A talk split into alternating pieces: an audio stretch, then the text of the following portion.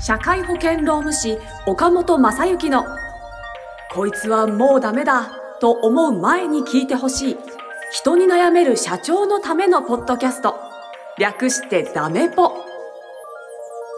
この番組は企業経営の中で必ず訪れる労務の悩みについて社会保険労務士の岡本正幸先生が具体例なども交えながらコミュニケーションと労務の視点で解決策への考え方をお伝えしていく番組です。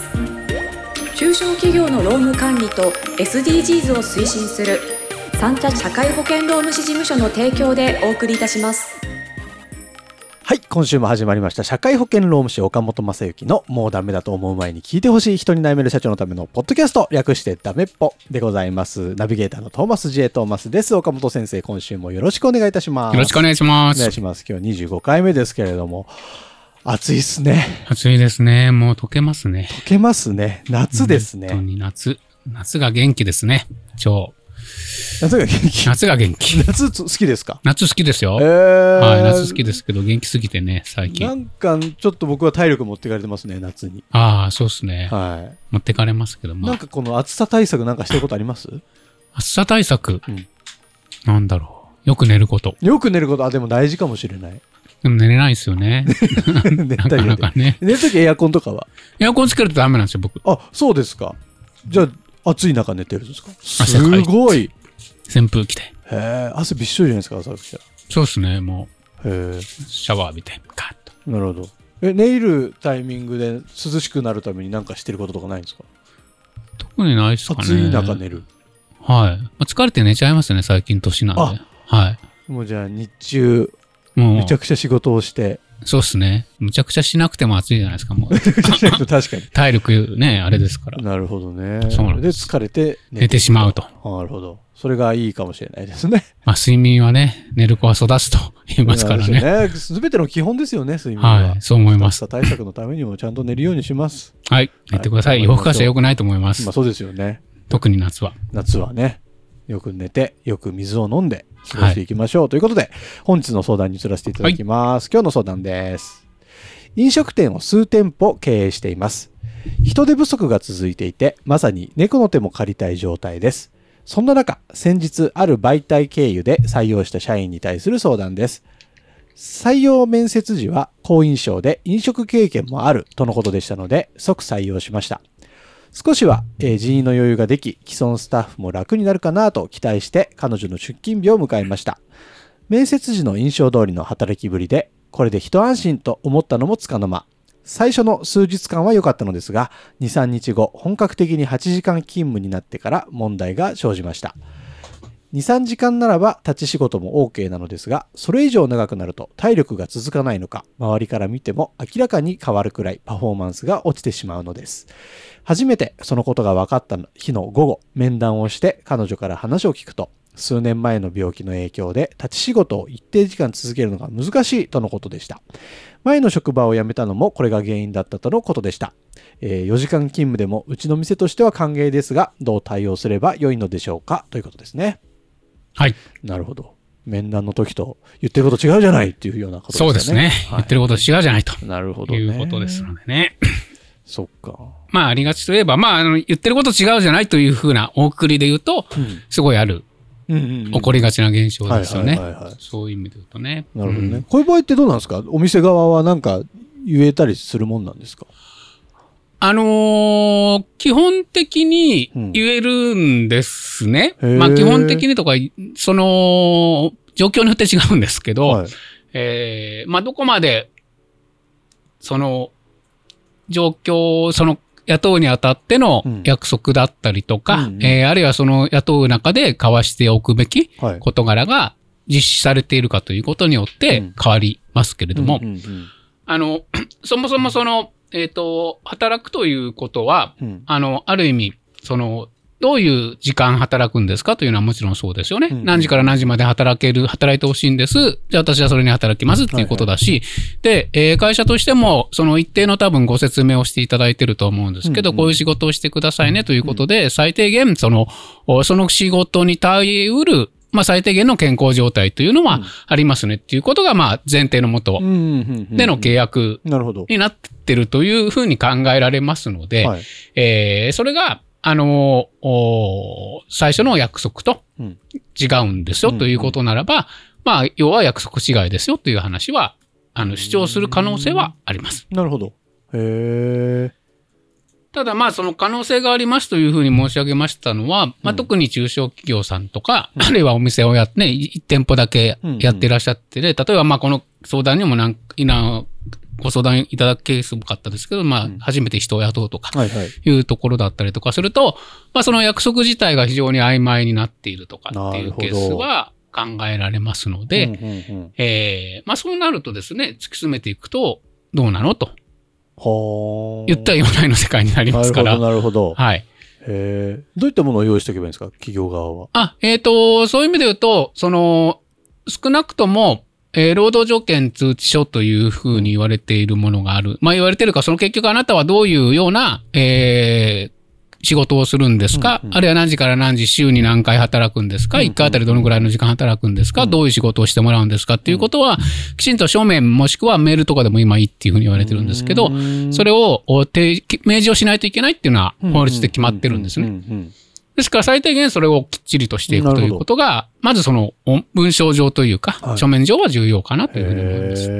そういうのを用意しておいて採用の際に伝えていれば、採用してから思ってたのと違った、思ってた働き方と違ったってなった場合には、えー企業の方から言うことができる。そうですね。ですからちょっと、あの、まあ、そこがきちんとね、えー合意ができていてということであって、へー。そのつもりで入ってますということでしたら、ね。当然その、思ってたとの違うんですけど、うんうんうん。どうなんですかという話で、えー場合によっては、ちょっとうちはそういう人は求めてないんでということを、まで言うことも、できないこともないかなとは思いますけど。えー。ね。まあ、会社の方はじゃあ準備しておく方がいいですね、そういうものは。そうですね。それがないと、あの、お互いにですね、やっぱり、あのーそういうものは非常に大事ですね。で、ちょっとケースが違っちゃいますけど、よくあるのは、あの、パートさんとかで、うん。えっ、と、週に何回働けるんですか？みたいなうんうんうんうん。お話になった時に、はい。いや、もう週に5は絶対行けますよ、みたいな、うん。形になってて、うんうんあ、じゃあ週5ぐらい行けますね、みたいな感じで言うけど、まあでも、やはり、その、え2日とか3日、蓋開けてみたら、うん。うん2、3日しか無理です、みたいなうん。話になると、シフト組んでるんだけど、休みが多いですよ、みたいな話になってしまうような、そういうケースってのはよくご相談を受けることありますけどね。はいはいはいはい。まあ働く側も働きたいから言っちゃうみたいなのもあるそうそう、あでしょうねりあります、あります。う。うんん。というのがありますので、まあ、まず、まずそういう、その、えー、割とですね、ですから、週に何回とか、うん。あるいは何時から何時ということで、うん。割と時間の概念っていうのが、あのー雇用契約の中では大事になりますね。確かに確かに。はい。へえ、なるほど。ありがとうございますで。そういったのも含め。そうですね。で、この場合のケースの場合、まあ、その時間云々ということに,、にあって、あと働けない理由というのは、やはりちょっとね、パフォーマンスが非常に落ちてきてしまうということであり、健康上ちょっと無理だという話ですので、はいえーまあ、そこは会社としてはどうこの方を考えるかということになると思うんですね。うん。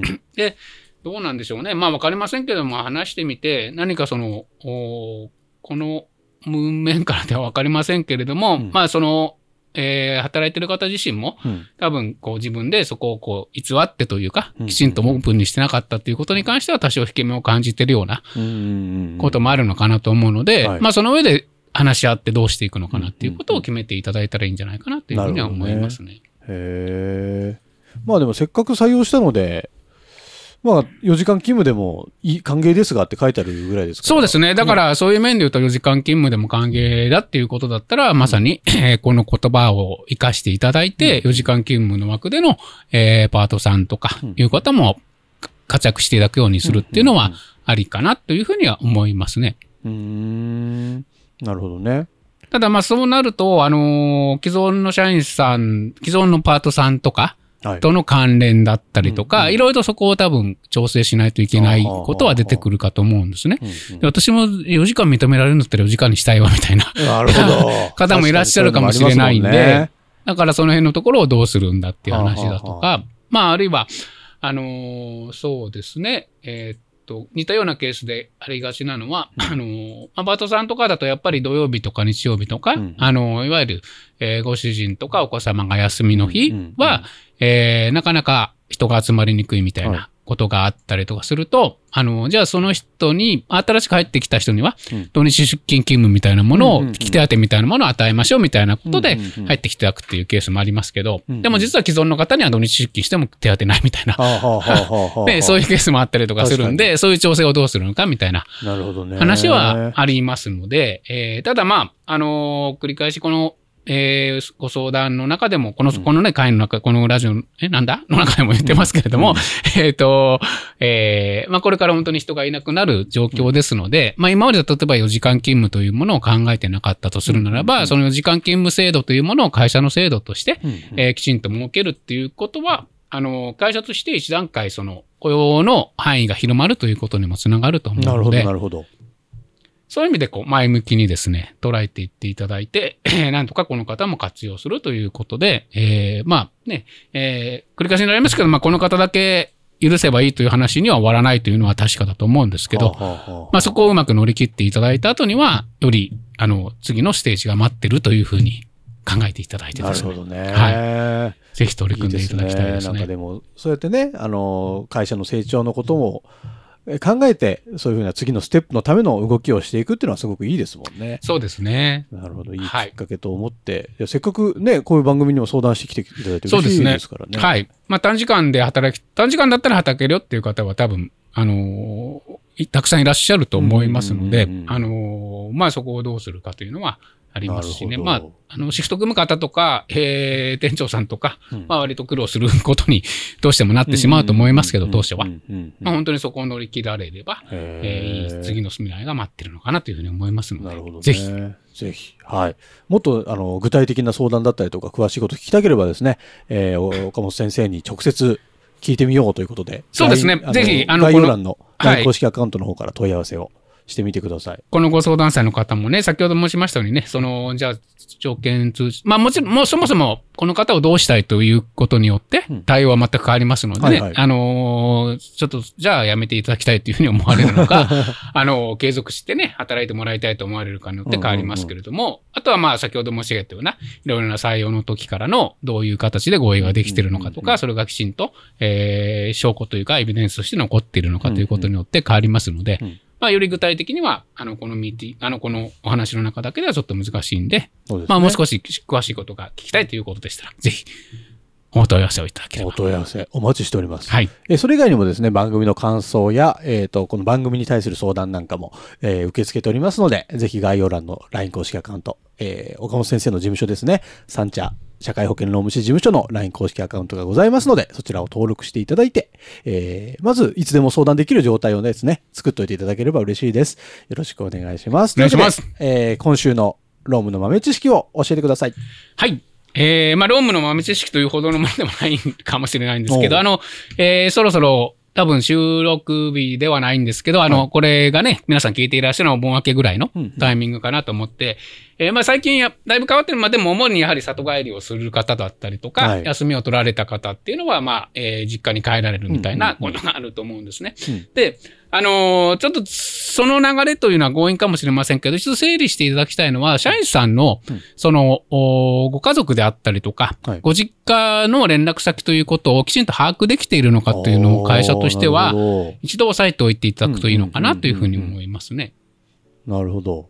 確かに、うっかりしてると、そんなの聞かないですもんね。そうなんです、そうなんです。んね、まあ、あのーご本人がね、あまり明かしたくないという方に無理やりというのもあれです。ただやはり、えー、何かおありになった時とか、うんえー、ね、一人暮らしをしていらっしゃる方が病気になってしまうであったりとうんうんうんか、まあ、あのコロナの時とかもね、そういうのありましたけれども、あの、親御さんに連絡を取りたい事事象っていうのは発生しますので、うんうんあの、そういう時のために、えーきちんと、えー連絡先というのは整理をしておく必要はあると思いますし、まあ、あの、お盆どうしたの？みたいな話の中からちょっときっかけを作るっていうのも やりやすいかなと思いまして、はい。強引かもしれませんけれども、豆知識として。なるほど。いいタイミングかもしれないですね。そうですね。はい。今週も豆知識ありがとうございました。はい、ありがとうございます。というわけで、社会保険労務士岡本正幸のもうダメだと思う前に聞いてほしい人に悩める社長のためのポッドキャスト、略してダメポ第25回以上で終了とさせていただきます。今週もありがとうございましたあ。りがとうございました。今週も最後までお聞きいただきありがとうございました番組概要欄にある三茶社会保険労務士事務所の LINE 公式アカウントから番組への相談や感想扱ってほしいテーマなどをお送りください。些細なことでもお気軽にご連絡くださいませ。それではまたお耳にかかりましょう。ごきげんよう。さようなら。この番組はプロデュースライフブルームドットファンナレーション水野あずさ提供三茶社会保険労務士事務所がお送りいたしました。